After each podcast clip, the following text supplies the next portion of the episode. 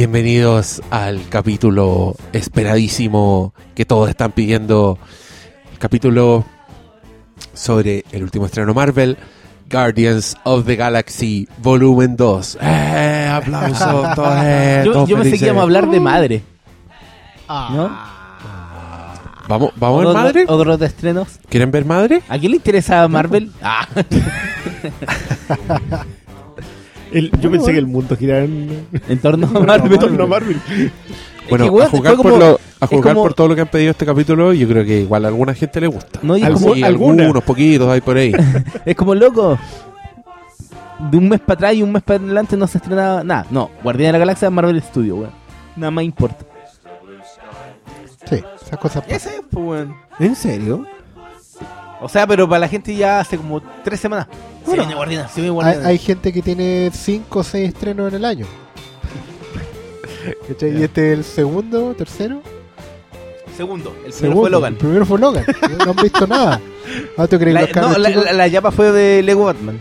Claro, ese fue un, fue un spin-off. Ya, pero eso Una sí. película independiente. Eso fue una indie entre medio. o sea, voy a ver otra cosa.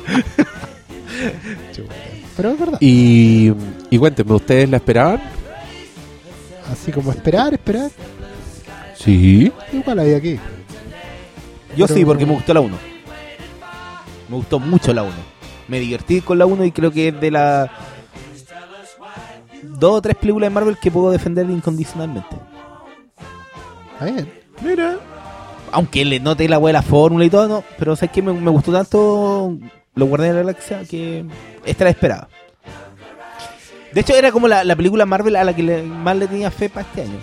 ¿Cuáles son las...? No, porque la otra era Thor Ragnarok, que me, me interesa mucho lo que pueden hacer, pero también hay como un dejo de puta. Las dos películas anteriores de Thor no han sido tan buenas, ¿cachai? Pero está. Pero está Waititi. Obvio, pero no eh, puede hacer más que crecer. Claro, O sea, pero igual podéis pegarte está un el- porracito, pero nada No, serio. no, no. Pero está el, el, el, el peso de nuestros queridos amigos del comité, po, entonces, ¿cachai? Pero también estaba acá, po.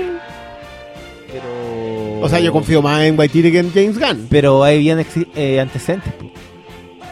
Bueno, pero hablemos de Guardianes. Ya. Ya. Ya que estamos escuchando la Elo. Está bailando el Baby Groot ahí. Igual, Weón, igual qué gran escena esa wea. Yo quiero decir una cosa. Ahí, como lector Marvel ¿Eso es de, años, yo partí leyendo De Marvel la fórmula DC. Para mí es muy.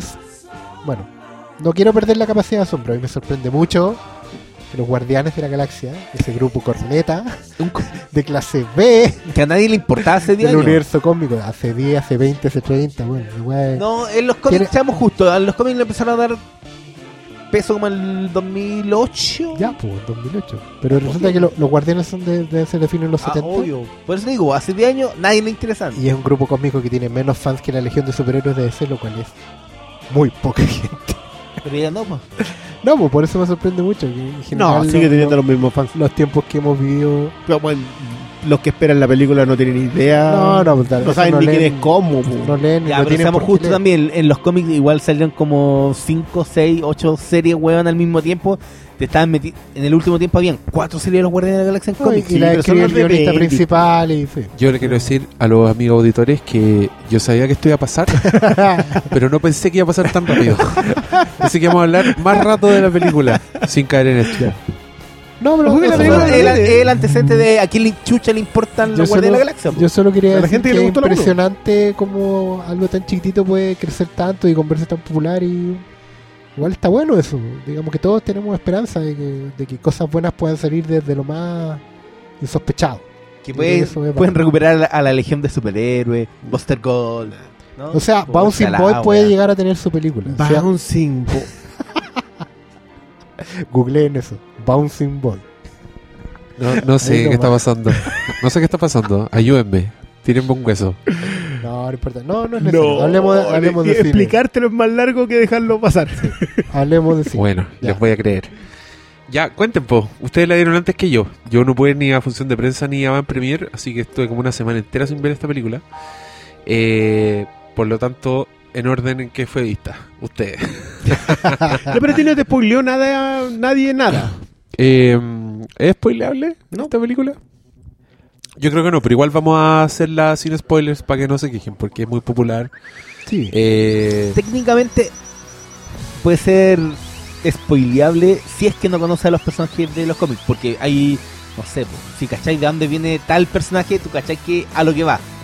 Estoy hablando del personaje de Kurt Russell, ¿cachai? Tú, tú cacháis Ya. en lo que va a Ya, terminar. a partimos al tiro de- con spoilers entonces.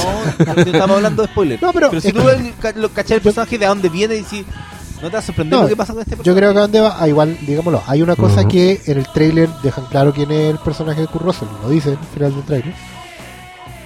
Pero hay todo un- un- una rama argumental que no estaba avisada por ningún lado. Y eso yo creo que igual es un mérito. Eh, en general, ir a una de estas películas grandes de superhéroes hoy en día y encontrarse con una trama que no tenía idea, puta, es un mérito. Vos, pues, weón, yo Porque sabía lo no que iba a pasa. pasar. Ya, Eh, tú ya. cómo terminaba la película y todo. eso. Obvio, po. Ah, ya, pero si igual uno te imagináis que, que Oye, yo he hablado de este fenómeno antes.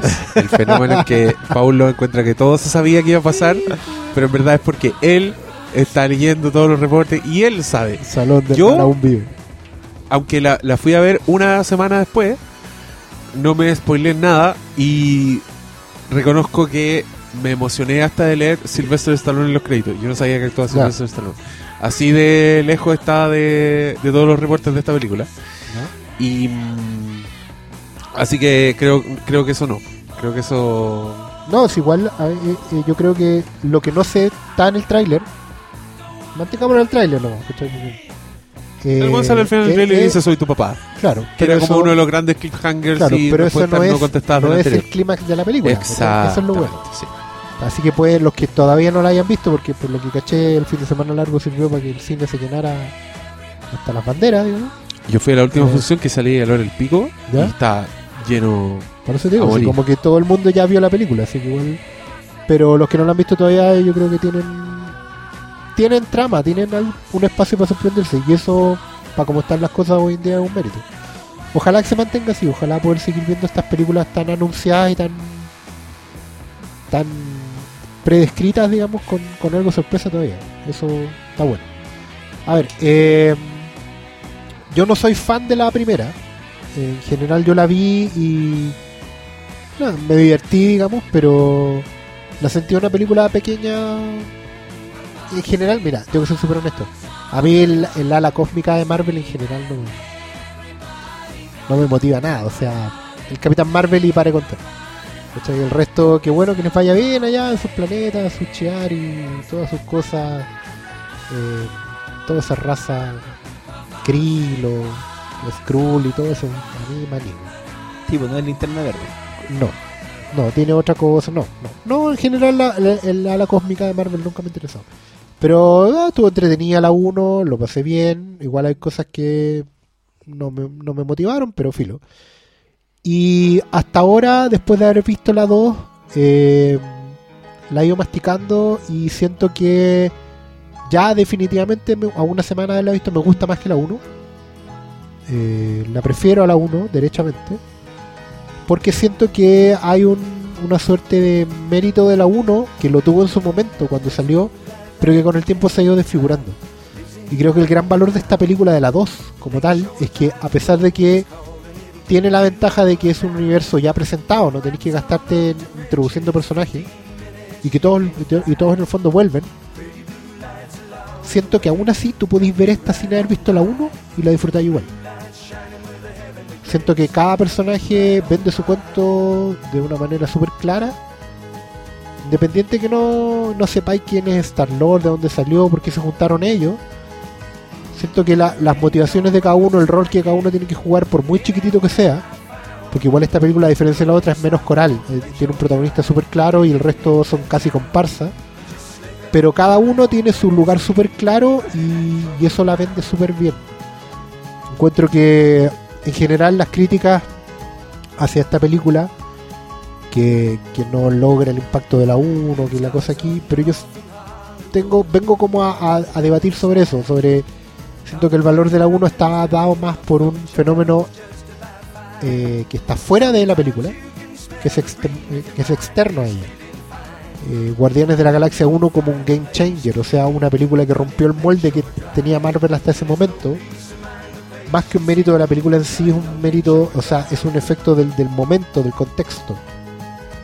Y en ese sentido, eh, creo que la 2 tiene más mérito porque se para solita. Se para solita y te cuenta una historia por sí sola, con los personajes que tiene, con el universo chiquitito que tiene. Y genera emoción y, también tiene cosas que le sobran y muchas. Y chistes repetidos, pero repetidos dentro de la misma película, no repetidos de la 1. ¿cachai? Y eso como que es la, es la sensación que tengo y como la que vengo a hablar en este programa. Ah, eh, no, puta, yo considero que, que esa es la gracia de esta película, porque que a diferencia de todas las weas que nos está dando Marvel, de- se nota que te están tratando de armar un universo mayor y cada película es un capítulo de lo que viene. Quizá esta es una extensión de la 1, pero también se vale porque asume estos personajes que antes a nadie le importaban. Eh, personaje de Morondanga, weón. Nadie, nadie le importaba. Rocket Raccoon, Groot, Gamora, Gamora. Drax. ¿Qué weón eran estos personajes? Era como. De hecho, cuando se anunció, decía, ¿para qué hacer una película estos personajes culiados, weón? Porque a nadie le importa. Pero claro, po, han logrado establecerlo y lo que más me gustó de esta es que también hay espacio para desarrollar micro relaciones que en la 1 no estaban abordadas. Desde Starlord con, con el mapache, de Drax con Groot, que eran pequeños momentos, pero servían como para entender por qué estos buenos eran un equipo. Claro.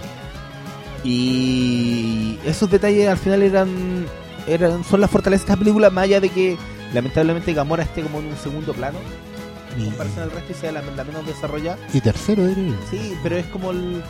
Pero igual están como. Se hay preocupación por contar la historia de este equipo sin tener que. Que contar, no sé, po, el gancho para lo, para lo que se viene. Por ejemplo, en estas. Antes del estreno se había dicho que iban a hacer cuatro o cinco escenas post crédito. Entonces, cuando llegué la última, dije, ya, weón, aquí viene la escena donde van a meter a un- al Capitán América, a Iron Man, y no, pues, weón.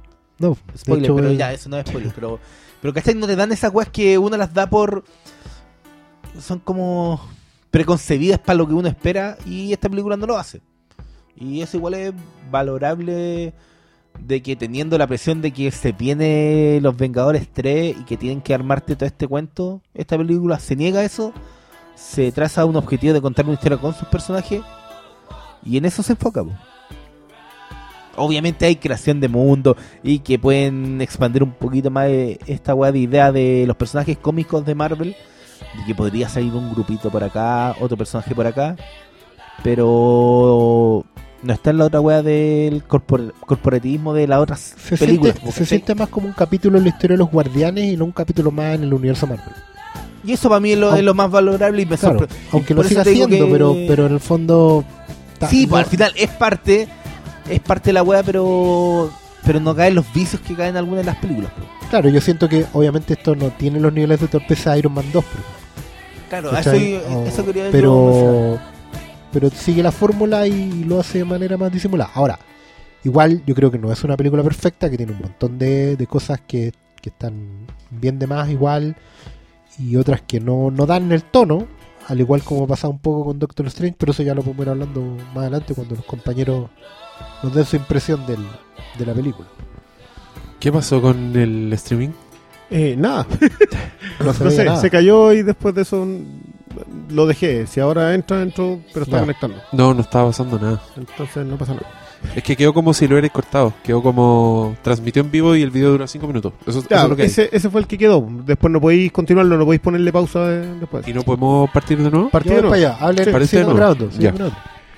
Briones, su Ya, impresión. mira, yo, yo tengo un tema con este tipo de película eh, que encuentro que no se escapa de ninguna parte. O sea, tiene el antecedente Guardian de la Galaxia 1 y, se, y mejora eso.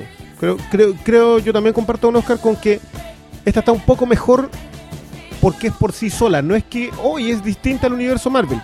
No es solo eso. Se arma sola, eh, pero pero en su nivel. Es una. Yo, yo, mire, yo en general creo que el género de superhéroe tiene excepciones, pero en general es mediocre. O y esto afecta desde el DCU hasta el MCU, son en general mediocres. ¿Cuál es la diferencia? Que Guardián de la Galaxia, o Deadpool, ponte tú, o. qué sé yo, eh, X-Men 3 o alguna cosa por ahí entre medio, son mediocres pero nos gustan. Eh, Guardián de la Galaxia, la primera, era fresca, pero no era, no era una buena película. O sea, se notaba, tú sabías perfectamente que estabas siendo analizado como consumidor y por lo tanto te entregaban justamente las cosas que necesitabas como consumidor y nada más. Eh, o si era algo más, era, era útil para seguir vendiéndote. Eh, y esa era su gracia, esa era su frescura. Esta, creo que Gunn trata de pararse mejor. Por eso también se aleja. Yo no sé para qué diablo hace cinco escenas post créditos y siempre vaya a estar lejos. Pero ya, el tipo se aleja. Pero en ese proceso de alejarse, tampoco construye una gran película. Esta no es una. no- no- ya, perfecto, trata de desarrollar los personajes, pero los desarrolla todos con el mismo esquema. Pelea, eh, y durante la pelea se empiezan a decir cosas cada vez más eh, potentes y termina siendo un momento emocional post pelea. Pe- Si lo hace una vez, es súper interesante. Dos veces ya lo encuentro repetido, pero cuando ya como en la cuarta o quinta que lo vuelve a repetir, yo dije, ya, pues. Sí, no estáis siguiendo la fórmula Marvel. Este yo creo, ojo que yo creo que el, el villano de esta película puede ser uno de los mejores villanos de, de las películas Marvel. Y eso es muy triste. Entonces, sí, es. Es igual de mediocre que un montón de otras películas en todos lados, pero nos gusta más porque nos llena más nomás. Porque, porque son personajes que eran tan chicos que no pensamos nunca llegar a verlo en pantalla. Y que alcanzan a desarrollarlo en algo, pero es. Es lo que es, la otra semana se nos va a haber olvidado. Y, y- por ahí yo siento que. No sé, es que quizás empezamos muy mal el año al empezarlo con Logan entráis tan, tan en, en posición adulta que después volver a esto otro que tú sabes qué es lo que es. Esto es lo que es. Esto es lo que es este género que, que en mi caso a mí me gusta mucho y que puedo seguir disfrutándolo, pero. Pero al quinto videoclip me aburrí. po. Y al cuarto chiste fallido me aburrí. Yo me, me reí, hubo un chiste en que me reí a carcajadas, que no podía parar de reírme, lo, lo, reconozco abiertamente y me gustan, y hay harta cosa que me gusta. Pero hay otras en que no me producía ni siquiera una sonrisa cuando el resto estaba así como, ¡ah! Y yo, ¿qué? ¿En serio había que reírse en esta parte? Pero es lo que es nomás. Yo, yo también siento que llega un momento en donde uno debería tener rabia, pero no te da ni para eso. Porque, porque nos gusta nomás. Porque es, la, es lo que consumimos, es la, es la buena hamburguesa. No hay, no hay un esfuerzo de chef detrás. Es una buena hamburguesa. Pero estuvo buena, por lo menos estaban ricas las papas fritas. No, no, no, no quiero salirme de eso. Yo no la pasé mal. Como, como sí la pasé con otras películas últimamente. ¿no? Pero Y no será. ¿no será que tú también tienes que asumir que nunca hay que tener una hamburguesa gourmet toda la semana? No, no, no, yo- Y por eso te digo que, que- que Logan, no sea, no Logan sé, es un mal inicio de año. Que- Porque te va a dis- predisponer a que si las películas no apuntan a algo más, son del montón. Para mí, Guardián de la Galaxia 2 es una película del montón. Como todo lo que hace Marvel. po. Eh, Claro, pero es que y no me salgáis con la volvemos- agua de Capitán América del Soldado de Invierno porque es la excepción. Y, y la excepción, sí, yo concuerdo. Es que ahí lo que pasa es que para mí, la primera de Guardián de la Galaxia, yo también tengo todos los otros peros, pero sí la encuentro fresca. Y esta pierde esa frescura porque es la segunda, y es obvio. Eh, pero yo encuentro que no pierde la frescura por ser la segunda. Pierde la frescura porque, eh, mira la tontería, James Gunn concede los chistes, concede los videoclips en vez de concentrarse en la historia que él estaba construyendo, que es una historia de padres e hijos. Y de familia, en realidad. Mire, coloca de Sam Cooke de fondo. Después de un silencio por, por tu duelo. No, pero no es duelo, es lo que es nomás, no. ¿Qué más? De no- ¿Alguna respuesta? No, no, es que. No, no, sé. Que en realidad el Cristian igual lo pone en, en, un, en un espacio que es súper lógico. En general, claro, es una película. Una película blockbuster de pasada. Uno puede disfrutarla más o no, pero está, está en su opinión, digamos. No, sé, no es rebatible. ¿cachai? Eh, No, pero yo creo que sí es rebatible en el sentido de que los blockbusters también igual buscan cumplir un objetivo de repente, pues no, no buscan ser Logan, ¿cachai? Y este como blockbuster sí funciona, pues. Entonces, claro, pues si tú te ponís, no, no sé, no, no podéis no comprar de repente películas de objetivos tan distintos. O sea, sí, podís, pero también tienes que asumir que hay que ser justo con lo que te están presentando. Entonces, en el Sí. sentido, ¿cachai? Por eso yo Estoy- digo estoy que... completamente de acuerdo con eso. Yo creo que hay que ser súper justo con que lo que te están presentando eh, es eso. ¿no? En ningún momento te pretenden ofrecer más. Ahora, No, y nunca te engañan con te de... Esta será la película que te cambiará la vida. O hemos hecho el, el- la película de superhéroes definitiva. Porque nunca es la aspiración de esto. pues. Te buscan contar la historia de estos personajes y, y ojalá que resulte. pues, ¿cachai? Entonces por eso, cuando no resulta con las películas Marvel, duele tanto porque weón, tampoco están apuntando tan alto. ya. Y ese es el punto al final. Cuando una película Marvel cumple su objetivo, bacán, pues, weón. Pero cuando no lo hacen como Iron Man 2, te das cuenta que puta, weón, si también era tan fácil. Y por ese corporativismo culiado de meterte a Shield y Viuda Negra y la weá acá, que la weá y se termina perdiendo el villano de la película en esa. Te das cuenta que puta, weón, ¿para ¿Cuál, qué? de, cuál de los dos? El, el principal, pues el. White, no, White, ¿no? Ya ni me acuerdo, ¿cómo se llama el personaje? No sé, yo, yo creo que igual es desmenuzable Guardián de la Galaxia 2. Creo que, que hay cosas que decir de ella. No sé. No, no me gusta la idea de bajar la escala. Pero que no es- tampoco creo que es bajar la escala, pues es asumir la escala. Eh, ¿Cachai? Pero eso es bajarla, po. No, O pues, sea, weón. es asumir que, el, que, el- que este tipo de películas No, son como- así nomás. po. Ba- bajar la escala sería decir que puta Iron Man 2, aunque tenga todas las fallas que tenga, igual entretiene, divierte, tiene buenos efectos. Eso ya es bajar la escala, ¿cachai? No, pero no, igual no me gusta el ejemplo de Iron Man 2 porque encuentro que esta está muy por encima de eso. Cualquiera está por encima de esta weá, Está- de esa weá. Eh, yo no sé de qué están hablando. Creo que están terrible loco. Lo pasé increíble con Guardianes de la Galaxia 2. Creo que es mi película Marvel favorita. Lo digo muy honestamente. Eh, no creo que sea una película perfecta. Creo que tiene muchos problemas. La sobrepoblación de clímax, eh, monólogos y relatos para ganarte tu afecto son muchos y a ratos me molestaba. Pero funcionan, weón. funcionan. El, yo sé que hay seis videoclips, los seis videoclips no funcionaron. En ningún minuto dije esta weá está mal. Eh, encontré que tiene problemas de ritmo, trata de meter demasiadas weas, pero creo que tiene un sello tan único que para mí me cuaja completamente. Yo en Guardianes de la Galaxia 1 lo sentí un poco forzado. Yo no soy tan fan de la, de la primera como el resto del mundo, pero acá siento que la weá cuaja y, y funciona, weón. Gocé, estaba muy entretenido. Todas las secuencias me gustaron. Yo siempre acá lo he dicho, yo creo que parte del éxito de la fórmula Marvel es que sus películas son comerciales de sus propios personajes. Y los comerciales de los personajes de Guardianes de la Galaxia me funcionaron todos. O sea, el plano de Drax saltando en cámara lenta con ese monstruo culiado. eh, Rocket Raccoon dejando la zorra en el bosque con esos weones volando. Eh, cruzándose con la luna. El otro weón con la flechita. El comercial del weón de la flechita. Cuando el weón se echa todos los. O par- no, partiendo todos- con el... Weón, todas esas No, escenas el- yo el- estaba con una sonrisa así de oreja a oreja, como diciendo, esta weá lo estoy pasando chancho y no quiero que se termine esta película culia. No, y, y también lo- en el. En, bueno, con la escena que comienza esta película, que es la escena de Groot, que dije, bueno, es una gran escena, y, y Cristian dijo, una gran escena, es como. En serio, pero bueno.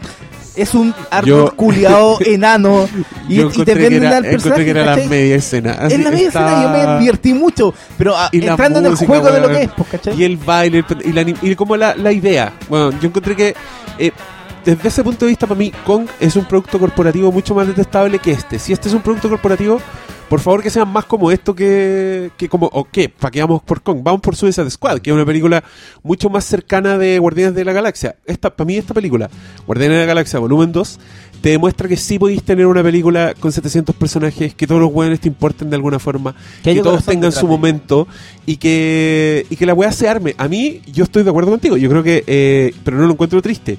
Yo estaba viendo este villano de Kurt Russell, ya, este capítulo tiene spoilers, no, No, ya, listo, ya. Eh, Aquí va la pausa. Kurt Russell, que es el padre, en verdad es el malo. Y para mí todas esas weas eran, tenían eh, la construcción de mundo, la inventiva de un capítulo de Rick and Morty, weón. Encontré que, por ejemplo, lo- los personajes dorados, que eran como los sacos weas del universo, y que me hicieron reír cada vez que salían con sus tallas weonas, eran una wea que perfectamente podría estar en un capítulo de Rick and Morty. Puta, yo me estaba guardando esa bala para el final. ¿Ya? ¿Ya? Porque para mí, ese, ese fue mi gran.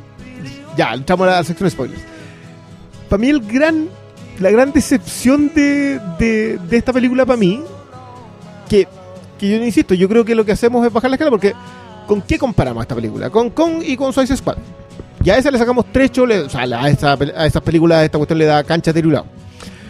Eh, y, y siento que des- descubre, encuentra recursos Gunn y los ocupa y los ocupa bien. La primera, la segunda, la tercera ya empezaste a chirarme, pero la sexta ya yo ya estoy, yo ya estoy chato.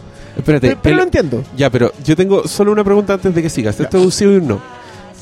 ¿No te funcionó el funeral de del personaje de Michael Rooker? El- Cuando el- vuelven el- todos los weones y le tiran fuegos artificiales y ponen Father and Son. Sí, pero la, pero Pero, weón, es que yo encontré Sí, que me ese era un gran momento. Encontré que era una Es que, gran sa- secuencia, ¿sabes qué? Yo weón. te voy a decir una cuestión. A mí, ahí en ese momento yo ya había asumido una cosa. Eh, que Guardián de la Galaxia iba a tener esas cosas que no me gustaban de una película. Los chistes que no me hacían reír, el videoclip que ya era excesivo, de nuevo el mismo recurso utilizado una y otra vez. Pero te tiene la escena en que el personaje de Michael Rooker le está enseñando a disparar a Star-Lord. Y para mí esa escena es más potente que el funeral completo.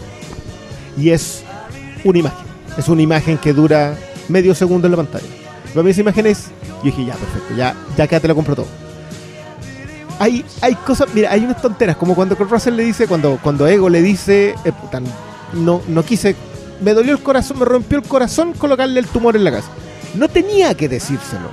Eso, eso es para el eh, público menos comprometido intelectualmente con la película. No, no- no tenía que decírselo, ¿cachai? Pero se lo dice. Y el otro y le dispara. Probablemente si le dejaba la pista y al otro se le aclaraba la película y le disparaba, yo estaba emocionado con esa escena. Pero no lo estaba. Pero esa otra, en que él piensa en su padre, porque su padre es el que lo crió, yo vi esa escena y dije, ya, perfecto, aquí denle el funeral vikingo que se merece esto. Esas son las cosas que me funcionaban. Las que no me funcionaban eran las, demasiado explícitas y en las explícitas donde me pena la película. Y ese, sí, el, el, punto a mí de Guardián de la Galaxia es que hay mucha preocupación con los personajes y con las relaciones chicas de los personajes, weón, cuando a partir de pequeños momentos, no sé, pues en un, en un momento Groot aparece Drax y le empieza a pegar. Y, y como que al final viene y algún viene y se se le echa en el, en el lomo, porque dice, weón, la zorra. Desarrollaron pequeñas relaciones entre personajes que en la 1 no existían. Porque claro, estaban las principales, pero estos momentos entre los entre entre, el, entre el equipo, no sé, pues entre Groot y, y Drax, entre Starlord y y Rocket Raccoon no existían esos momentos y aquí se dan el tiempo de, de entrelazar a los personajes. Y eso es lo bacán de esta película. Pero para mí todo el cuento de, de la sorpresa del personaje, no sé si porque yo sabía que Ego en los cómics era villano, yo me esperaba todas esas weas. Entonces, No, a mí me da lo Entonces- mismo. O sea, han, entonces- han- han cambiado tanto los personajes Ah, en- claro, en, en tantas veces que me da lo mismo. Como que ¿no? el- la, la ruta principal para mí era como ya, bla, bla, pero los momentos chicos, la- el desarrollo de personaje, esa es la weá que a mí me engancha más con. y me hizo pasarlo muy bien. Entonces, claro, pues cuando te muestran a Groot bailando al principio y asumí ya, igual es uno asume todo lo que pasó a este equipo y cómo trataban la música. Y, llega eh, Rocket y dice. Estamos poniendo música porque a Star-Lord le gusta él durante la pelea. Y tú le dices, weá no tiene sentido.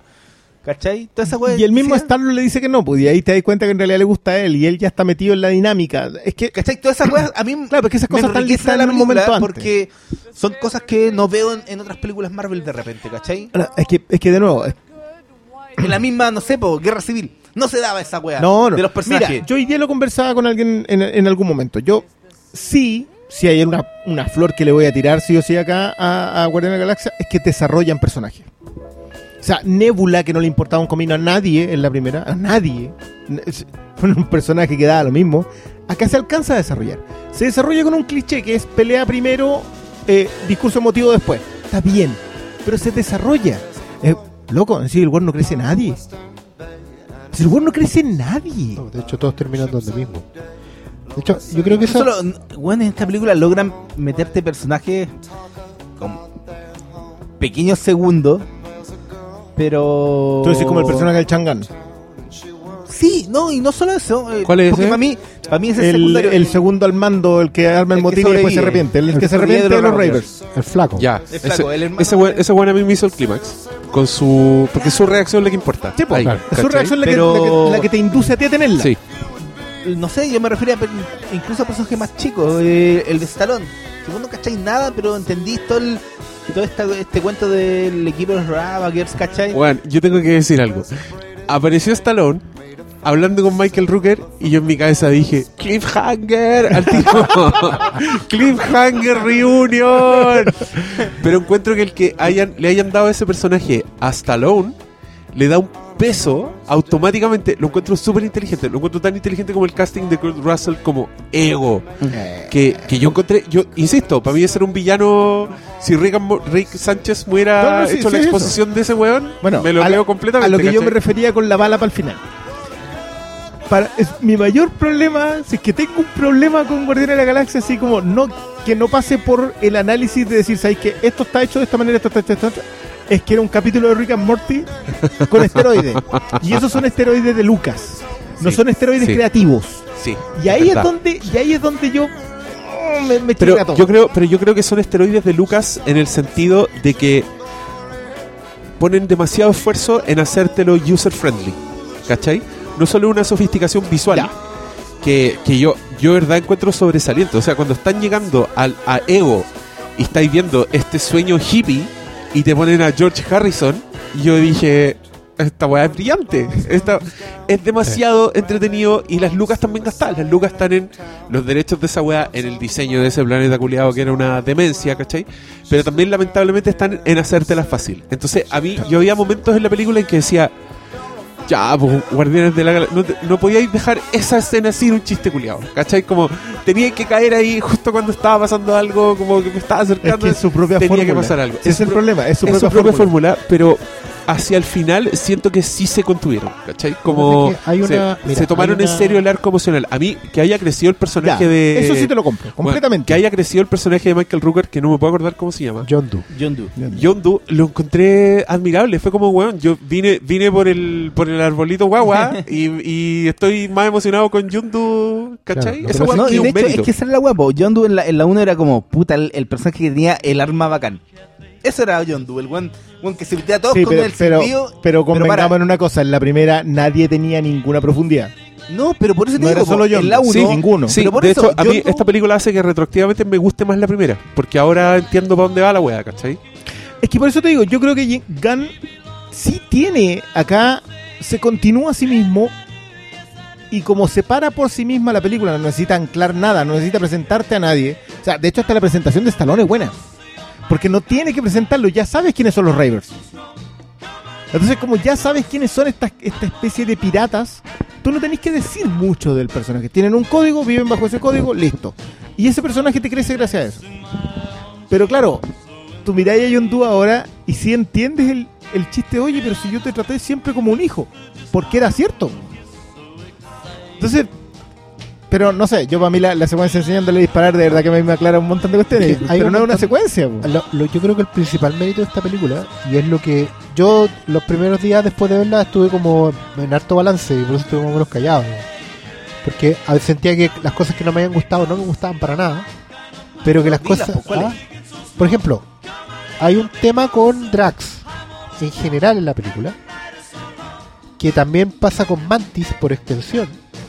Y pasa con eh, varios, varios ciertos chistes. Mira, la escena de Groot, por ejemplo, es súper eh, ilustrativa porque es un plano secuencia, ¿cachai? Es, como te dejan claro cuál es el estilo. Me gusta que sea una misión al James Bond, que están en la mitad de otra misión, ¿cachai? Eh, Lo cual te demuestra que ellos están siempre en movimiento. Pero siento que haber puesto la canción completa era mucho. Y ese fue el tema que se me fue repitiendo a lo largo de la película, que había un chiste bueno y después me lo contaban de nuevo. Por ejemplo, la dinámica de Drax con Mantis era muy era sólida, pero era repetitiva. Cuando Drax repetía el chiste. Ahora, yo sé que con Drax hubo un tema que fue sorpresivo en la 1, porque Drax se convirtió en, una de las representaciones más fieles de lo que es el autismo en pantalla. En el sentido que el, el autista tiene otros tiempos para resolver los temas, los, los, saca, los va sacando en fila del cajón, los va exponiendo siempre para que le queden claros en su propia psiqui. ¿Cachai? Pero también fue, no, pero también fue sorpresivo porque lo interpretaba Batista, un weón que todos lo, que claro. todos lo conocíamos por. Por, por la, por la WWE, ¿cachai? Quiero dejar en claro que, que eh, Flims publicó que mi teléfono valía callampa. Ah, quiero, Ah, dejar- ya sé. quiero dejarlo en Están claro. están No, todos pero- reclamando porque la weá se corta. Ahí Sí. tienen su motivo. No, pero No, parece pero que tenemos ah, no, para lo que iba es que lo interpretaba Batista, un weón que no era precisamente el No, más carismático, pues, no era la luchador, roca, ¿cachai? un luchador. Entonces cuando el loco funcionó era Claro. también Pero por ejemplo, ahí yo sentí que en este había muchos chistes que estaban sobreexplicados. Ya habíamos entendido la dinámica con Mantis, que era muy graciosa, sobre todo porque ella es una empática, entonces ella tampoco tiene filtro. Pero cuando ya empezaba a explicar el chiste dos o tres veces pasaba. O sea, yo sentía que había cosas buenas que se sobreexplicaban. Y ahí mi, mi- mi- el mecanismo de autodefensa en mi cabeza fue, bueno, hay un gran sector del público que sabemos bien de esta película eh, es gente que funciona con tres o cuatro pantallas al mismo tiempo y necesita estar reconectando la atención cada 15, 10 minutos. Menos comprometido, dices. Porque, porque están acostumbrados. Más hueones, ¿cachai? hay, que estarlo, hay que estarlos reenganchando constantemente, es una realidad. Yo ya no soy peyorativo con eso, lo tengo súper asumido. Tú hoy día, si, si querís llenar las salas y tener al público conectado todo el rato con dos horas de película, tenéis que estarles retroalimentando constantemente. Por Porque los cabros teaser, se van. El teaser del tráiler, el tráiler del teaser. Porque los cabros se etcétera, van, se van, se van a los 10, 15 minutos. Entonces tenéis que estar volviendo, volviendo, volviendo a reengancharlos constantemente. Eso lo podía hacer de mejor o peor manera. ¿cachai? Yo encuentro que aquí en Guardianes hay mucha repetición de eso para reenganchar a la gente, de explicarles dónde estamos en el capítulo anterior, de recordarles, ¿cachai? Todo el rato. Pero, y esas son las cosas que no me gustan. Pero al mismo tiempo, lo que me gusta es que siento que esta película sí va por un solo camino. Y me gustó mucho que fuera el de los daddy issues. O sea, el rollo con el papá. Y me gustó mucho que no es solo que eh, Star Lord tenga un rollo con su papá, sino que todos los personajes en distintos niveles tienen un rollo paterno. ¿Cachai? Que el rollo de Gamora con Nebula al final es con su papá. Y el rollo ¿Cachai? de Yondu también es con su papá que es El Stallone. rollo de Yondu es con su papá que es Stallone. El de Rocket es consigo mismo. Porque no tiene papás. Porque no tiene papás, pues, y cuando tiene que comportarse como tal, como papá de Groot, no sabe. Por eso es valioso cuando Yondu lo reconoce al otro como, como un igual. Y como descastado. Claro, y por eso también es valioso que ellos se despidan. Y que el único que entienda a Yondu en ese, en ese momento vikingo, digamos, sea Rocket. Sí, el déjame Porque hacer se- algo bien si lo hubiesen dicho una sola vez. Claro, hay que, es una lata porque hay que estarlo reexplicando, pero ya. Pero por lo menos la base de esa reiteración es buena. Mira, ¿te, te acordáis que o sea, no- podéis rastrear ahí en el capítulo de Doctor Strange? Hay un loquito que hizo una, una- un listado de eh, cuando no nos gustaban las películas Marvel. Ah, la fórmula de... Que la fórmula que eran como 11, 11, Creo que el 11 segundo era hoyo en el Sí, cielo. había muchas. Claro, acá, acá, acá no hay hoyo en No el hay cielo, en es un cielo. planeta completo, digamos, pero no hay en el cielo. Pero, no había el cielo. Pero ahí sí, Uno yo en el planeta. sí, pues, Pero es más parecido a la estrella de la muerte. ¿Cachai? Es como- hay que destruir el núcleo. Hay que llegar al core. claro, porque tenías que echarte el planeta entero por si no se está destruyendo otros lugares, que tampoco lo sabía a ciencia cierta porque no está ahí demasiado lejos, pero Claro. Pero a lo que yo iba es que yo sí creo que esta película tiene subtexto. Creo Sí. que, que claramente el tema de los padres e hijos acá es clave y solamente lo puedes ver transparentemente eh, con, con padre e hijo eh, de Eh, Cat Cat Stevens al final. Eh, mi problema es que ya, sí hay subtexto, pero los subtextos son subtextos. Es cuando Sí. tú estás contando una historia y te estás valiendo de esa historia para contar otra cosa. Y acá no siento que esté eso porque siempre te está contando la misma historia y te la explica, solo explica Es y te la triplica. O sea, El- no el- es- Claro, es un poco lo que yo, yo planteo acá. O sea, hay, hay, un, hay una estructura narrativa que hay que mantener porque tú apuntás a un público que es joven. ¿cachai? Pero no los despreciemos y los cabros igual. No, no los desprecio, es que funcionan así a esta altura. Yo ya no, en serio, no soy peyorativo. No, Es- igual es te como hablando un poco como viejo culiado, Oscar. Pero si Asúmete. lo soy, po. pero si lo soy, por eso te digo. Pero entiendo, y si yo quiero que los productos lleguen a ese público, que son los que llenan la sala, tengo que adaptarme a su fórmula, ¿cachai? A su, a su narrativa. Por eso, por ejemplo, las películas que pueden gustar a mi generación o las anteriores, digamos, los que hablamos en la tienda siempre ya están todos muertos, por ejemplo, de los años 30, 40, tienen un ritmo, weón, que uno dice, puta, la película lenta, weón. ¿cachai? Era otra narrativa, po. se nos fue nomás. Hoy en día hay otro tipo de narrativa que es un poco más eh, como de resorte, que va está volviendo siempre sobre el mismo tema. Y el desafío está hoy día en, creo yo, en encontrar fórmulas eh, apasionantes, creativas, interesantes, estimulantes de estar constantemente reenganchando la atención. No, no me- a lo mejor no me gusta, pero es ya a esta altura siento que es como es, ¿cachai? Porque he visto harto, y quiero decir que es porque he visto hartos ejemplos de éxito y fracaso en esa fórmula. Completamente. Es que a mí me pasa lo mismo. Cuando yo veo una weá como The Force Awakens, siento que es lo mismo. Que es como la misma Claro. weá de no soltar al, al weón con, con déficit atencional, ¿cachai? Como tirarle uno tras de otro, como hacer este zapping entre personajes que te quieren hacer atractivos así, pero weón, con un Un mazo. puta, con un mazo, con un yunque amarrado, ¿cachai? Como, weón, esto es cool, esto es cool, esto es chistoso, esto es chistoso, esto es emotivo, esto es emotivo. Pero pienso que eh, The Force Awakens está en un extremo y esta weá está en el otro, porque creo que acá resulta, weón. Acá cuando los weones te dicen, con el mazo, con el yunque, el personaje es cool, yo sí lo estoy encontrando cool, ¿cachai? Como, tienes razón, yunque. Golpéame otra vez, tienes razón. El, el mapache corriendo en el bosque de noche, echándose masas y masas de mercenario. Weón, yo estaba con una sonrisa así de oreja a oreja. Y como- apretando el botón con la weá del gravitacional, pues weón. Claro, y, y los buenos volando, como y, el, y los planos perfectos. O sea, yo creo que James Gunn aquí se dio el lujo del siglo, no- así, que no comparable solo con King Kong de Peter Jackson. A, a ese nivel, creo que este weón hizo absolutamente todo lo que siempre quiso hacer con, con su con su juguetito, con la música que el weón quería, ¿cachai? Y por eso yo entiendo que tenga cinco escenas por crédito. Este es un weón que quiere meter tanto, tanto, que hasta llega a ser un presumido.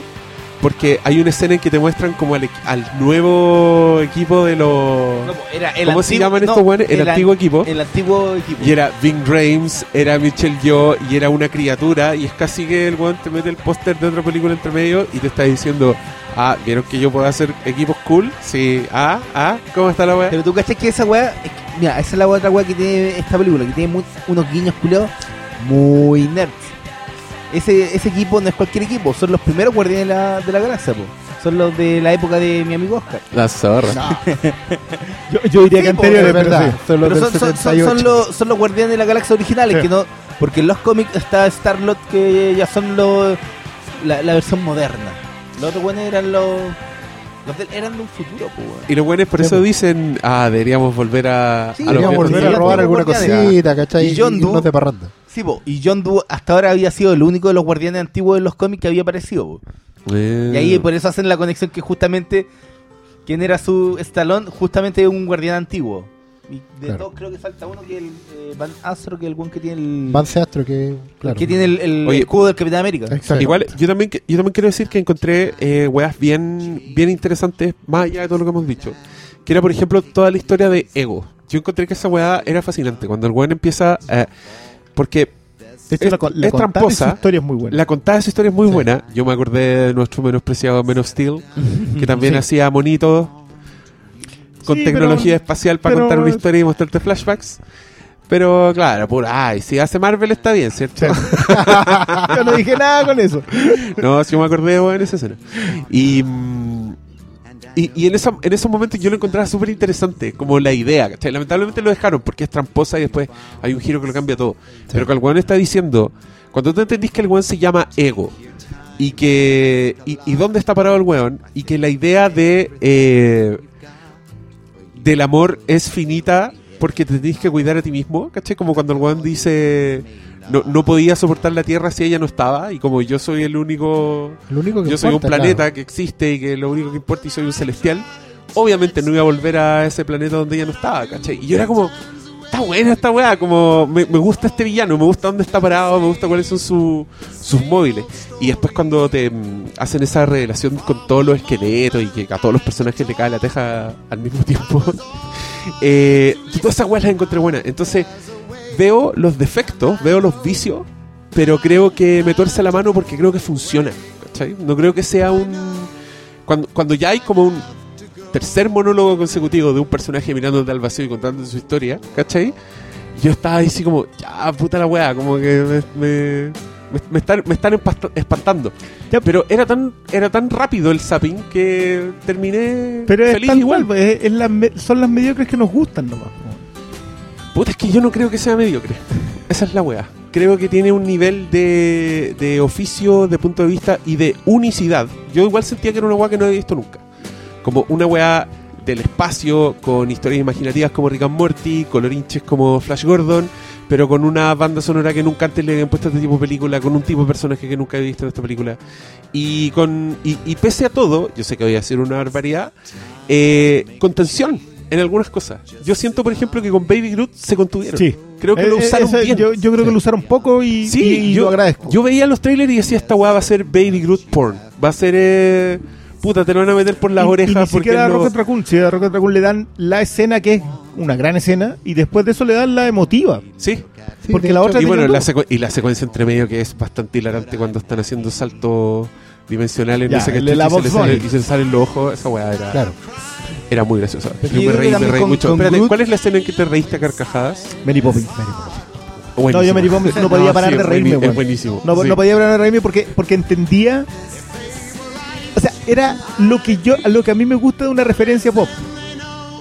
O sea, cuando una referencia pop es lo suficientemente buena para, para que tú como espectador lo entiendas, pero que sea distinta para los personajes que están tomando la referencia pop. Sí, O sea, era hermoso. mí- Cuando el Juan dice, ¿Is he cool? Yes.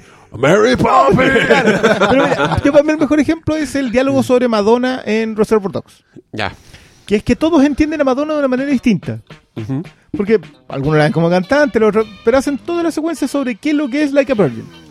Eso es una buena referencia pop. Y aquí me pasó en Mary Poppins, que dije, ya, esto es una buena referencia pop porque la gente que sabe quién es Mary Poppins se entiende, pero el personaje no lo entiende. Y dije, ya, y, y olvídate, más encima cuando lo veo bajar con la flechita en la mano, ya dije, ya, y entregado. Pero esa fue una escena en que me reí pero había chistes en que no me reía. Porque por lo que tú decís que son los vicios que tú ves, pero igual disfrutas, yo para mí son los vicios que... La primera vez los disfruto, la segunda ya me, me, sacan un poco y la tercera ya mucho. Y eran como la sexta ya, po. Ya, que ponte tú, yo reconozco que me molestaban los chistes con los dorados, pero llegaban a un punto en que me empezaba, me Eh, empezaba a reír. porque eran, por- sí, es que esos pasan la barrera en donde ya pasan a ser ridículos en Es sí que, mismos. es que también había como, encontré como bien, bien maestro el manejo de James Gunn de la, de la repetición. Cómo, cómo darle con un chiste hasta que hasta que te rendí y lo empecé a encontrar gracioso. Me pasó con los, me pasó con Taserface. ¿Cachai? Ya. Que la primera vez que se empiezan a reír de Taserface, como que tú te reís de las reacciones de los huevones, como que es divertido. El manejo de Rocket Raccoon, yo toda esa secuencia la encontré la raja. Como cuando los huevones matan a un huevón congelado en el espacio, que creo que es una de las muertes más horribles del cine. Y todas las escenas que donde muere alguien así, me acuerdo para siempre. Sí. En Sunshine se muere un huevón así. Se le congelan lo- los ojos y Claro, se... Pero ese, ese es el flaco que tiene un que tiene un, un tema en la cara El buen originalmente. del corazón valiente. Es Corazón Valiente, el rey de Corazón Valiente. No, no era el rey. ¿Era ese? No, no, era, el- Era- El, el loco al que le hacían el prima nocte. Que el, el buen, el, el, el feu- señor feudal pescaba a la señora, se le llevaba y el Ya, y era se uno de los flacos que después peleaba con. Bueno, Sí. esa, esa escena en que el weón queda flotando, muere congelado, le dan, le dedican su tiempo, que en Sí, esta película no es 10 segundos ya es como Es harto mucho tiempo, tiempo. sí. Y después la cámara se mueve para arriba y hay muchos weones flotando. Y todas esas las estaba encontrando muy buenas. Entonces llega este momento con Rocket Raccoon, te relajáis, te cagáis de risa y todo. Pero el Taserface no me está dando risa. Pero le dan tanto con la weá que ya llega un punto en que yo me estaba riendo. Y cuando llegan al punto en que la rubia, cuando el weón en su momento honorable le dice, y díganle que el hombre que selló su destino era Taserface, y la rubia se caga la risa, y yo ahí está rendido. Ya, ya me era Claro, gracioso que de se hecho, rían del nombre del es bueno el ejemplo porque yo, por ejemplo, me molestó un poco cuando Rocket se ríe de la weá. Sentía que su risa era súper forzada. Estaba haciendo el chiste para burlarse. Juan estaba haciendo el chiste para burlarse porque estaba ganando tiempo, estaba, era una estrategia, pero Sí. el chiste ahí no era, no era tan gracioso porque el Juan estaba forzándolo. Forzaba el, el chiste, ¿cachai? Pero esa, esa repetición es verdad que en la segunda parte, ya cuando le, le dice quiere vender la épica, sí es gracioso, ¿cachai? Y es a fuerza de repetición. Me pasaba con, a mí me pasaba con Drax en general. Sí. Cuando Drax explicaba lo eres fea. Sí, Drax también era Pero lo que pasa es que eres fea. Y, y ya te dije que eres fea. ¿Cachai? Yo me agarré la primera, la segunda y tercera ya no, no era tan graciosa. Entonces, esas eran las cosas, como la, la, la reiteración constante de algo. Pero también tenían un objetivo porque después venían y metían todo, la- todo el tema triste. Más el micrófono. Drax. Más el micrófono. No, cuando meten toda la historia triste de Drax y, y, y tienen el momento emotivo con, con, Mantis, ¿cachai? Mantis, sí, Entonces, claro, pues igual te funciona el... Claro, o sea, hay y, hay el una- cierre que tiene, la, el, el cierre mirada que tiene cuando cuando Drax la ven en un cierre cuando están terminando la película. Claro, pues también... Claro, te huellaron tanto con que es fea, pero el- te das cuenta que, que en yo- realidad yo tampoco creo es que tan fea ahí- para el weón. pues. Ahí ya podemos. Claro, pero, pero igual le dice, eres, eres, no, tú también eres linda. Por dentro. Por dentro. No. No es- está, claro, el chiste lo mantienen. Es que ese es el punto. Llega, llega un momento en donde cuando te rendí, cuando decís, ya identificas el vicio, lo que tú decías, sabes cuál es el vicio, pero lo lleva tan al extremo porque es su propia fórmula, porque es la fórmula de James Gunn, que ya, te rendí. O no, ¿O no? o no, ¿cachai? Esas son, son las únicas dos opciones que tenía en un, en un punto. Yo, yo siento que en algunas le funciona mejor que en otras. Yo con la, con la chica dorada, yo estaba rendido del minuto uno porque ella es la de Man from Uncle. Es la, la, la rusa, digamos. Es la, es la italiana de Man from Uncle. Ya, perfecto. la italiana. Ella es sea, una- esa es loca no necesita pintarse de dorado. No, Podía haber salido tal cual como se levanta en la mañana y que también la igual. chica de Night Manager. Que en Night Manager sale mejor que en Man from Uncle, Con, pero es con Tom Hiddleston. con Tom Hiddleston. Ya, bueno. Con, claro, con Loki. Ya empezamos Sí, con esa yo referencia. llegué, yo llegué a mirar quién era ella, porque era... Y Elizabeth- No, ella es una hembra. No, pero sé que una, una wea que a mí me gustó harto de los Guardianes de la Galaxia es el tema de la preocupación por los detalles que tiene James Gunn. Y se dan weas súper chicas.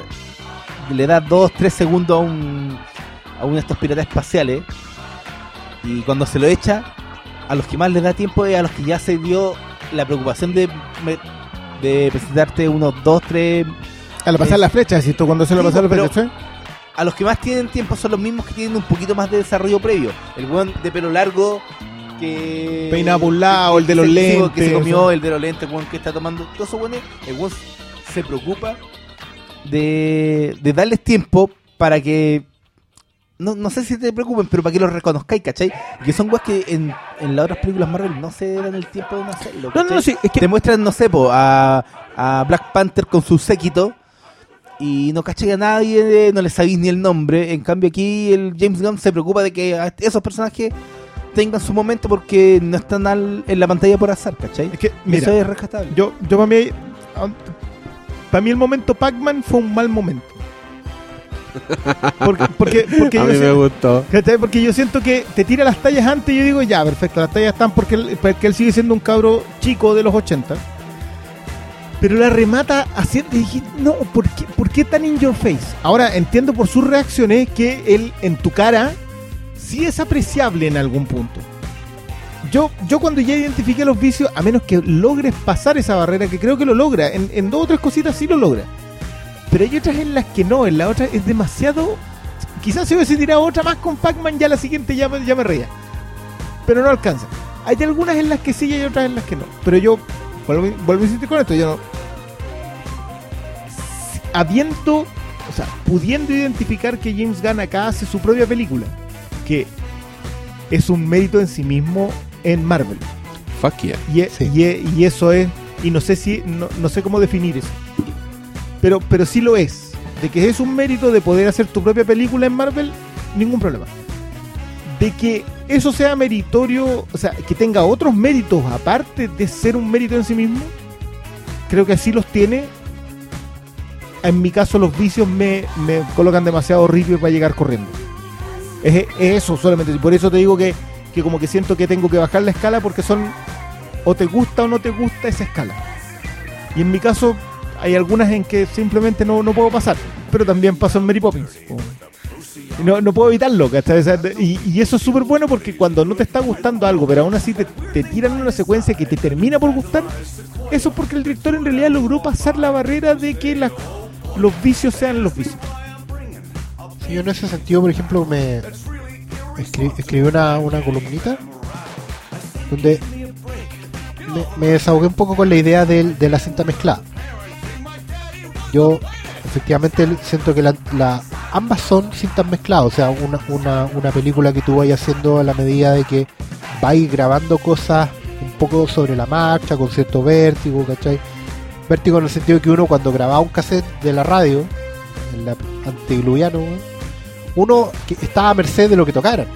Tú no tenías un playlist previo donde sabíais lo que venía y o tú estabas con la pausa del rec puesto y apenas escucháis los primeros acordes de una canción, soltabais. Y esperando que no te cagaran con una locución, que no te cortaran el tema antes, ¿cachai? Que, que no te no fuera un- una partida falsa o fuera una versión en vivo de la weá que tú no Sí, querías. y- weón. Sí, weón. Esa, esa weá en un extremo está Suicide Squad y en otro extremo está esta weá. Claro, y, y- pero lo, lo que... Suicide Squad, de hecho, tiene las locuciones. Claro, Ese- tiene es locuciones, tiene, Sí. tiene eso que, que, Tiene la carpeta. Mira, en un primer Mira, no, cassette- no, no. es que, mira, yendo a la, a, la, a la metáfora que está utilizando el Oscar, Suicide Squad tiene las locuciones. Tiene las intervenciones de los. Claro, era- era justo andando Sí. así, Radio número uno, número uno, radio concierto, concierto. marcando de Y Kong te engaña con el acorde. Oye, ¿qué, Con- ¿qué onda el timing de esta canción? que entró? ¿Cachai? Kong Claro. te tira los acordes y tú pensáis que ese tema y gastaste en la cinta, porque más encima después a tener que retrocederle y volver a colocarle pausa. si es que En una, en una canción que no. Claro, porque es que es es desagradable esa esa es la- práctica de las radios cuando te empiezan a tocar un tema y te dicen, esta es la radio de esta música, y pum, y te lo cortan y tocan otro. Una wea, bueno, estamos hablando de puras weas prehistóricas, pero Sí, ¿cuánta En eso se basa- identificado lo que estamos hablando? en eso se basa la estructura icónica pop de los Guardianes de la Galaxia. La cinta mezclada grabada de la radio, ¿cachai? Pero, sí, pero. O sea, yo te, yo te cumplo la analogía, pero yo creo que en esta hay una preocupación tan grande con los detalles que no creo que, Es que ahí esa voy. analogía del azar de esperar que lo que venga, Es no, que weón. ahí voy. Desde el hecho de que yo te decía de que cada pirata espacial a los más pre- eh, les dan tiempo, weón. Para Es que, que tú mira, lo es que reconozcas, voy. ¿cachai? No, es una weá del azar de, para allá voy. de que resulte o no resulte. En la 1 era mucho más al azar. Pero cuando tú ya te grabaste un cassette completo de 90 minutos de cromo por lado y lado, ya tenés el oído y el pulgar acostumbrado. Entonces aquí ya cacháis que en esta radio te marcan las canciones, dejáis pasar. Y otras cosas que no, te las jugáis. ¿Cachai? Yo siento que en esta, en esta, en esta pasada, en este segundo volumen, ya no es buscar en cualquier radio que toquen el tema. ¿Cachai? Las Ya le- referencias de este programa cuentan con el gentil oficio de Corega. Isauro, salsa, Deiko. Guitarra tizona. tome free. Un poncho de poncho lindo. Y pura wea así. Qué Pero yo siento eso, ya hay una mano más entrenada, son ya no son errores, ¿cachai? Hay, son hay cosas oficio, menos. si ese es el punto. Lo que te digo es Claro. que James Gunn tiene su propia fórmula, tiene su, ya su oficio. Si el punto es que tanto nos entregamos ese oficio o no. Claro, porque una ¿Se- cosa se es el tema? sí. También esto es una, es una tecla. Y esta música puede gustar o no. ¿Cachai? O sea, es que yo siento que sí tiene la oportunidad de arrancarse con la tecla. O sea, por ejemplo, ya, la película abre y abre con el rejuvenecimiento digital de Kurt Russell, que no hay para qué porque se cuenta igual. pero, Oye, pero paréntesis, yo encuentro que es el mejor rejuvenecimiento digital hasta el momento. ya, pero es que es eso. Porque Pero yo, está yo estaba sintiendo una weá mágica. Yo sentía, viendo un- una weá que hizo Kurt Russell que nunca había visto. Pero hizo él- en Pero su- paréntesis, sí. no, pero paréntesis tampoco es tan digital. Porque estaban con- estaba leyendo el otro día y era. El hijo. ah, No, había mucho de efecto práctico en la cara y Ah. el weón como que el Russell les dijo a los, a los defectos especiales eh, ¿cómo les quedó el trabajo? Y dijo, eh, bien, no mucho. Sí, pues si ustedes no tuvieron que hacer mucho porque el weón del maquillaje le...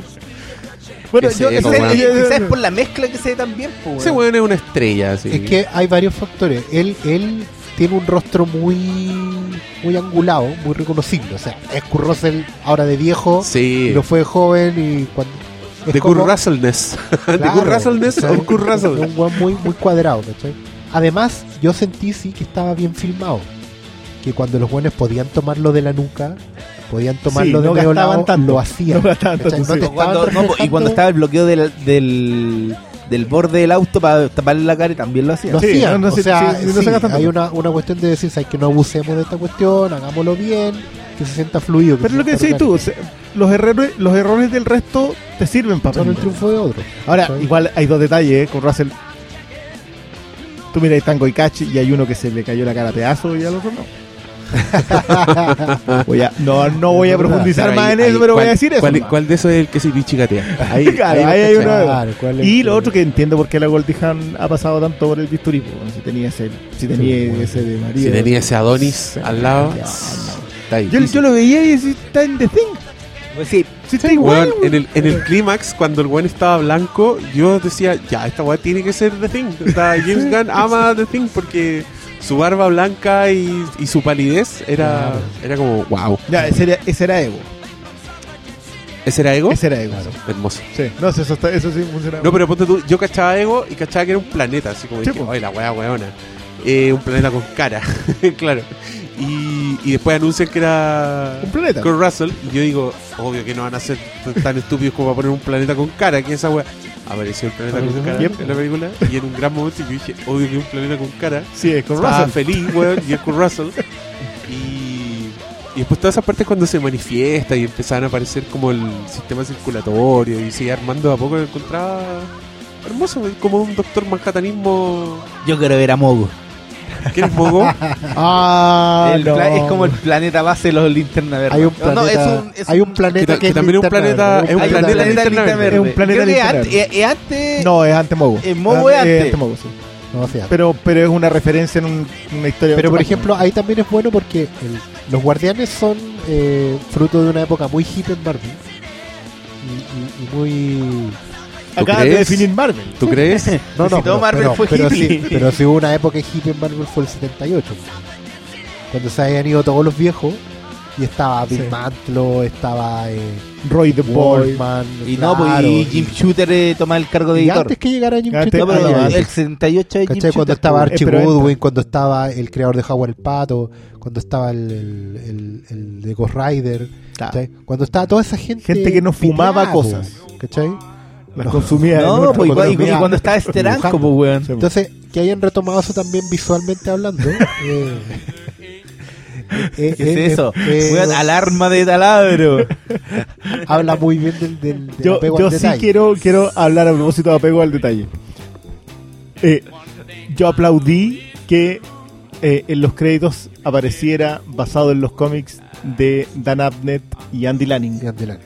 Y no en los de Bendy, no en los de nadie más. En, en esos nomás. Yo sé que le han hecho cosas a favor y en contra a, los- a los muchachos, pero Aquí falta el, el sonido. Porque no le explicaste a la gente por qué es importante. ellos fueron los que trajeron de vuelta a los guardianes y los convirtieron en lo que son lo suficientemente referenciales para que hoy día No, son los, son- los son- autores claro. que recuperaron el concepto. Son los autores de que, este que ojo que, que vienen de la Legión. Sí, están en la legión. Dejemos eso en claro. Ellos antes relanzan la Legión con Oliver Coipel y después llegan a, a Marvel. Vos decís, dejémoslo en claro. La Legión venía la legión. Y la gente dice, ¿qué legión, weón? La legión extranjera. No, Legión, el, de la serie de FX. larga día de la Legión. weón. La Legión. Bueno, ¿Quieren que les ponga más sonido? no, está bueno. Si ya entendimos el... Eh, ¿Qué más? ¿Qué más de esta película? No sé, yo creo que igual... Para quien Se le dio vuelta la tortilla. No, Weones. yo mantengo mi opinión. Yo lo lo que sí creo es que que bueno que, que hoy día se esté abriendo un poco más a que, que- a que le podáis pasar bien. Yo creo que lo que lo que quizás lo más valioso, por lo menos para mí, de esto es que le sube la apuesta a Ragnarok. Yo las fichas se las tengo puestas a Waititi, pero ahora me siento más tranquilo. Siento que si, si dejan a James Gunn hacer esto, independiente que el hombre ya tenía un antecedente positivo, es probable que, mal que mal, Thor Ragnarok está en este mismo estilo, en esta cosa media cósmica, no tan conectado a los héroes, los héroes atormentados de la Tierra que están quebrados y supuestamente, bla, bla. que no es ni tal, Sí, pero pero están lejos de este lugar. Hay un espacio para reírse, hay un espacio para contar una aventura, aventura pura y dura, ¿cachai? A los Flash Gordon, como bien mencionaste. Una cosa así fuera de, de todo escala global. Pero, pero casi que, que esa es una una raja, gracia güey. que el vi- como el villano acá es un villano tan apito de nada, pero sí relacionado con el resto del universo, porque sí era el padre de Star-Lord. Sí. Claro. Pero es un villano que surge así como, hola, yo iba pasando y me di cuenta que tú podías sostener una gema al infinito, entonces ¿Te voy a usar para mi plan. Porque los villanos no son los dorados. No, pues. Ellos son un, un MacGuffin para posteriori nomás, pero, Claro. pero él es un tremendo villano. Que es como son las cosas. Pues, Mira, sí, para que digamos cosas. Es Lo un de- gran, no, eh, pero es un gran villano porque tampoco es un el, el, el villano villano. No, po. tiene un objetivo, tiene un plan, tiene un propósito. O sea, Porque es un buen villano, no es un buen malo. como Sí, buen po, villano. o sea, no, el, no es el malo, malo, weón, malo que de, es que- quiero destruir todo O sea, porque... no es emo. Es que como buen villano cósmico está muy bien basado en la filosofía de Star Trek. Claro. Es una Es más criatura, es una criatura más grande que tiene otra escala nomás, ¿cachai? Incluso su plan y toda la, la lógica esta de crear vida y dar vuelta por el, por el universo plantando semillita, ya estaba, si no me equivoco, en un episodio de Star Trek. Y está parodiado en Futurama. ¿Cachai? El capítulo del, del, del último cíclope de Lila tenía esta misma mecánica Sí, de irse, sí, irse fecundando en distintos planetas, ¿cachai? Con un objetivo que... No, es que por eso el referente con Rick and Morty. Si de Claro, verdad yo creo que este es un Rick capítulo Morty- de, de Rick and Morty de vive 20 todo eso minutos.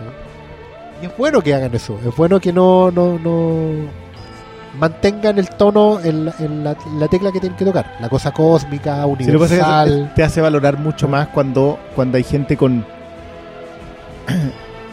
con menos recursos y más talento para contarte esta misma historia en menos tiempo. Sí. Y, y, y por eso como que, que uno... El problema es que han pasado años en que ha sido muy prolífico el tema. Es lo que hablábamos de Ghost in the Shell, de que, de que las preguntas que planteó Ghost in the Shell el anime fueron contestadas mucho mejor por mucha otra gente. Entonces hoy día tú llegáis a la Ghost in the Shell de la, de, la Paramount en live action y ya no tiene las mismas gracias las preguntas. po. No, pero queda. No queda. Tenéis que hacer otra cosa. Estáis Claro, obligado. y, y obligado a hacer otra cosa y que no te dan el espacio para hacerla tampoco, si no, no existe ese espacio. No. Entonces, claro, yo valoro que. Valoro que todavía se pueda pasar bien con una historia más simple. Eso, eso sí puedo valorarlo completamente. Yo insisto que es como que uno él le gusta y le, y le concesiona. Le dice, ya, sabéis que ya está bien, está bien. Démosle, ¿no? Sí, yo creo que al final toda la película, toda la película son hechos objetivos, al fin y al cabo. Distinto- pueden ser distintas las valoraciones que le demos. Pero, pero es bueno que en el fondo estemos hablando sobre una cosa concreta. No estamos No. hablando de la fórmula Marvel y eso para mí es súper es trascendental. Estamos en esta hablando de, un hecho concreto que es la película, como está filmada, como está narrada, como está construida. Los cuatro vimos la misma película. Le podemos dar distintas valoraciones, pero es la misma película. No, no hay, un, no hay una, una divagación, una digresión. Pero, no pero hay ojo un- que eso ha pasado con todas las últimas. Yo te Sí. diría que, que desde que estamos comentando acá y hemos comentado Marvel, eh, siempre hemos estado más o menos, siempre hemos visto la misma película. Claro. A lo que voy yo es que el, esta película, dentro del hecho concreto, propone otras cosas. ¿cachai? Que la otra, la otra se, se terminaban perdiendo y disgregando en cosas corporativas, ¿cachai? cosas Sí. del, del universo cohesionado. No, acá no, acá la- la- se cuenta una historia, se narra sobre sí misma, no hay, no hay costuras, ¿cachai? Aquí no hay costuras del traje. Porque estás ayudando a coserlo tú mismo nomás. Pero porque un No, pero yo también creo creo que- es porque es un mameluco. No, y es porque lo... Trae directo. No, pero es porque también el... eh, existe un peso... un un- piluchito. no, los, los personajes son tan carismáticos que ejercen una sombra, pues entonces, puta, yo pre- prefiero ver... quiero ver los Guardianes de la Galaxia 3 ahora y me importa un pico los Vengadores 4, ¿cachai? Es como... Claro, pero es que una ha ido con el camino para arriba y la otra no. Po. Si, si es lógico también, si al final, entre comillas, los Vengadores 3 es Civil War y ya es más baja que. No, no es más baja que el Ultron. Pero, pero no es tanto más alta. eh. Pero no, no te deja la pantalla caliente. No, no, no. T- Y tampoco Doctor Strange, pero aún así recaudó, ¿qué? 600 Pero, millones. pero por ejemplo, ahí, ahí tú puedes sentir que independiente o no, que, que Civil War cerró una, una suerte de, de, de- de bajada, de enfriamiento de una línea, y el, y el con Strange, con Guardianes y eventualmente con Ragnarok, están armando otra cosita. Pero- están calentando otra cosita. Pero es que yo creo que, que Strange responde a todo, a todo en la fórmula Marvel. Sí, Pero, Pero- a diferencia de esta, que, que encuentro que no responde a ninguna. Claro. Pero yo ahora, mirándolo para atrás, siento que Strange es una suerte de testeo. ¿Podemos hacer otra cosa? Claro. Puedes tirar a, a contar una historia que sea como cerrada sobre sí misma, con un personaje. Tratar de venderte un personaje más que otra cosa. Y siento que, claro, Doctor Strange a esta altura es súper contenida comparado con Guardianes 2. Pero me da la impresión de que Thor Ragnarok puede ser mucho más explosiva que Guardianes. O sea, si esta funciona. Claro. Porque, porque todavía no lo sabemos. El, el- el factor taquilla. Pero esta weá, ya, pero no. Yo, yo creo que con- esta voy a dejar la zorra. Pero no, Ojalá, Ojalá, weá, yo- pues, weón, si Marvel. No sé, weón, se va a congelar el infierno antes de, de que les vaya No, no lo sé. Yo, yo no vi los hizo- números de Strange ciento-. Hizo Igual. como 115, weón, y Sí, con no. pocos países en el Igual este, igual este año la taquilla está imposible. Yo lo de Furioso 8, Furio 8 no lo vi venir, weón. ¿Cómo que no? Si la otra weá hizo, la 7 hizo 1500 millones. Pero Era por obvio. mismo, por lo mismo, vamos para abajo Sí, por pero esta- vez, esta- weón. esta no weá, venía ¿por qué para va para abajo. arriba? No entiendo.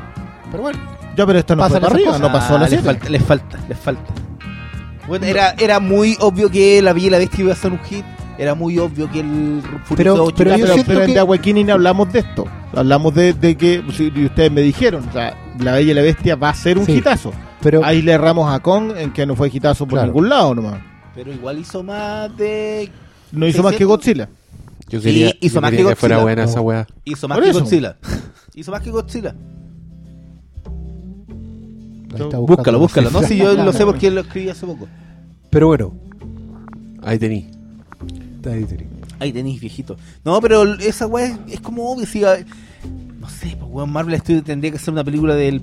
Hasta una película del pato, weón, va, van a recaudar a este paso, pues weón. Oye, yo creo que James Gunn quiere puro hacer la película del pato. Sí. Como acá está, empezó metiendo la puntita y...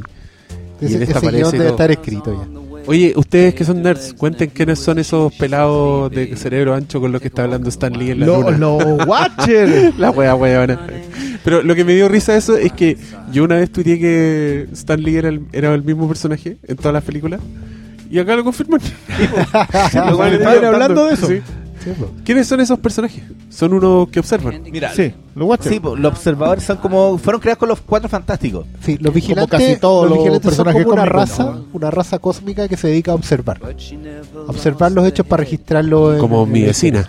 Claro, son como, son como narradores omniscientes. Entonces, estaba la constante en las historias de los cuatro fantásticos que cuando había que dar una cagada a nivel cósmico, se te aparecía un, un cabezón de estos sapos a mirarlo. ¿Cachai? O sea, si aparecía Watu es porque, es porque iba a quedar una, una weá, claro, es un terremoto 8-8 de ahí para arriba. Pero, Chucha madre. entonces, es- ellos siempre han estado como una constante en el universo Marvel de, de- de vigilar y contar la historia. Y por eso están con el narrador principal de historias de Marvel, que es Stan Lee. Qué bonito. Es bo- es bonito Claro. entonces. Eh, fue Es más distractor que la. Ese cameo y el de Hasselhoff a mí me. en la guata. Así. Fue como. La weá. Yo a mí el de Hasselhoff, de, ese fue uno de los momentos en donde me molesté. con la película. Ah, ya. Pero Claro, porque en el fondo te está explicando un chiste que era bueno. Sí. ¿cachai? era bueno te, el te lo estaba explicando. Te lo estaba poniendo Sí, gráficamente. Sí. pero ahora Hasselhoff puede firmar una Guardiana de la Galaxia.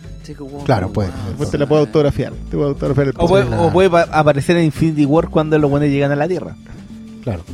O la edición alemana de. Claro. de- Igual, ¿sabes qué? Encuent- igual encuentro eh, admirable el compromiso de James Gunn con, con las weas cutre de su formación. O sea, el weón le dio un cameo al, al weón de Troma en la película anterior. ¿En serio? Sí. Al, está en la cárcel. Ah. Es el, ¿Cómo se llama? Tiene un nombre, ese productor culiado. El Kaufman. Ese, ese. Ah, Pero es porque, el porque James Gunn trabajó para Troma, po. Sí, po. Yo creo que el, el espíritu no se le va. Como de meter. yo James Cameron trabajó para Roger Corman y todo y firmado que no lo, sa- no lo hace salir en ningún lado. Debería. Debería. Debería. Pero Ahora que Ridley Scott lo está basureando, Ridley ¿A Scott quién? culiado. ¿A quién te basureando? A James Cameron, po, Ah, weón. pero no podías basurear al tipo que tiene dos películas que te vuela el rajo en taquilla, y que las hizo y que las hizo él solo. ¿Dos nomás? No, no, pues no necesita nada más. Con Titanic y Avatar te pega. Hace Sí, todo lo que no verdad. recuperaron toda la otra. Es verdad. Eh, Y ojo que el resto también está como alta en taquilla. Si lo que pasa es que esas dos se arrancaron con los tarros. La, la única como que no se arranca con los tarros es eh, el abismo. Ya. Pero Terminator personal. 2, hasta mentiras verdaderas. un Mentira, hit, po. men- mentira verdadera fue un hitazo. Para sus tiempos. Igual que Qué pena que 2, esa película es políticamente incorrecta hoy día, porque por eso no la han sacado de nuevo, por eso no la pescan. Si hasta el ¿Por James Cameron le da vergüenza. Porque los malos de caricatura son terroristas. Pero todos saben que son caricaturas. po. Yo la quiero en Blu-ray, xenófoba, eh, y, y es súper insensible ver a los. Como todos los votaron. 80. Pero no es de los 80. Con ese, no, con el baile de Jamie Lee Curtis, el resto Yo, me yo importa creo que sí, con eso, con eso vendí bastante. Un homenaje a Bill Paxton en. Oh. El terrorista personaje. internacional Carlos. Sí. A propósito, puta, igual creo que Mentiras Verdaderas tiene muchas cosas en común con Guardianes de la Galaxia. Claro, pero no se ancla en ningún lado, pues es solito. No, no. Tum, tum. Pero, mm, no, bueno, yo voy a insistir que a mí me gustó mucho esta película. No pensé que me iba a gustar tanto. Eh, sobre todo después de leer comentarios, después de funciones de prensa y, y avant premiers. ¿De quién? Eh, puta, en todas partes, po. Los de Orión igual eran bien Yo desesperanzadores. fui súper conciso, hice un solo comentario. Yo igual. Porque me, guardo la opinión para no soltarla como otros jóvenes que salen de la función de prensa. ¡Uy! Voy a contar toda la película. No, no quiero. Yo creo que tiene que, tiene que ver con No, que no, no. Si Yo- usted yo- se sintió. Usted lo ha leído. Eso es. tiene que ver con que yo creo que estas son películas que están planteadas para ser olvidadas nomás. Sin, a ver, No, no, yo no estoy de acuerdo con es eso. que yo no creo que tú o sea, yo no creo que esta película No creo- alguien no se creo que Guardianes- hablar del No creo que Guardianes de la Galaxia sea un clásico de todos los tiempos, pero cuando, para mí, Doctor Strange, y eso que yo fui, yo diría que la voz de acá que fue más positiva con Doctor Strange en este podcast, encuentro que Doctor Strange es mil veces más olvidable que esta weá. completamente olvidable. Entonces no puedo estar de acuerdo con que con, con echarla al mismo saco. Yo en verdad encuentro que Guardianes de la Galaxia 2 eh, es sobresaliente en el universo Marvel. Como, no sé, encontré que funcionaba, era una historia redonda, weón, con ¿Te importan sus personajes? weón? te importan los personajes. Tiene, tiene su sello que puede ser todo lo, lo prefabricado que queráis con, con. Yo sé, yo sé que es trampa, weón, por el Father Son. Gracias. Yo sé que Cat Stevens ahí, pum, al- directo al, al- a la vena. Pero puta, es, mi, Funciona, es weón. mi vena, pues, weón. Con, e- con esa vena estoy hablando. Pero, pero ¿sabes que que- En eso igual hay dos cosas. Uno es que primero te atrevas. bueno, ya no es tanto atrevimiento en general. Yo, este, por lo menos este año he visto tres películas con funerales al final. Y, Spoiler. Spoiler. y, y no sé si ya ir a hacer una constante. de- ¿Cuál fue la- Ah, no, pero, pero, ah, no. Pero espérate. ¿en serio? Pero espérate. Pero es que ¿Cuáles- cuáles independiente, son? independiente del tono. ¿Ah? Logan es Una una. Ah, verdad, sí. La otra ¿La es los pitufos y la aldea perdida.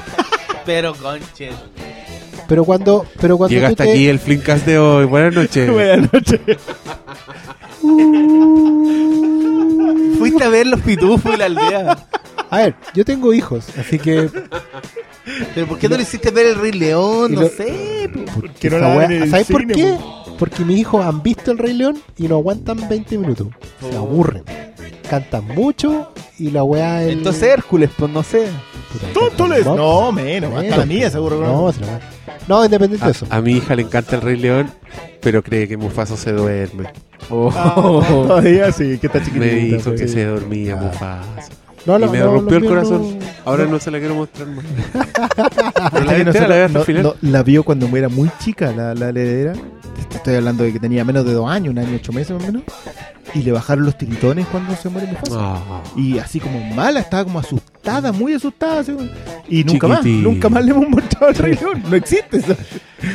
No, creo que va a pasear en esa parte. Fue como, eh, y Me murió. y ahora. ¿Qué importa que se muera ese Claro, viejo culiado? Claro, no, no, no alcancé a enganchar con él.